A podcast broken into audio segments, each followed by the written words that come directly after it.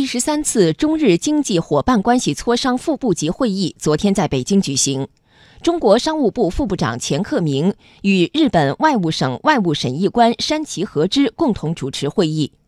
双方就世界及两国宏观经济形势、中日经济高层对话、两国在贸易、投资、第三方市场、创新、金融、环保、养老、旅游等领域合作、区域全面经济伙伴关系协定。中日韩自贸区、世贸组织改革、二十国集团会议等区域及多边合作议题交换了意见。目前，中国和日本分列世界第二大和第三大经济体。去年，中日双边贸易总额接近三千五百亿美元，稳步增长。在昨天的会议上，钱克明与山崎和之共同认为，两国加强合作不仅有利于两国经济发展。也有利于促进亚洲乃至全世界经济发展稳定。钱克明说，本次磋商的重要任务就是发挥中日经贸合作的压舱石和推进器作用。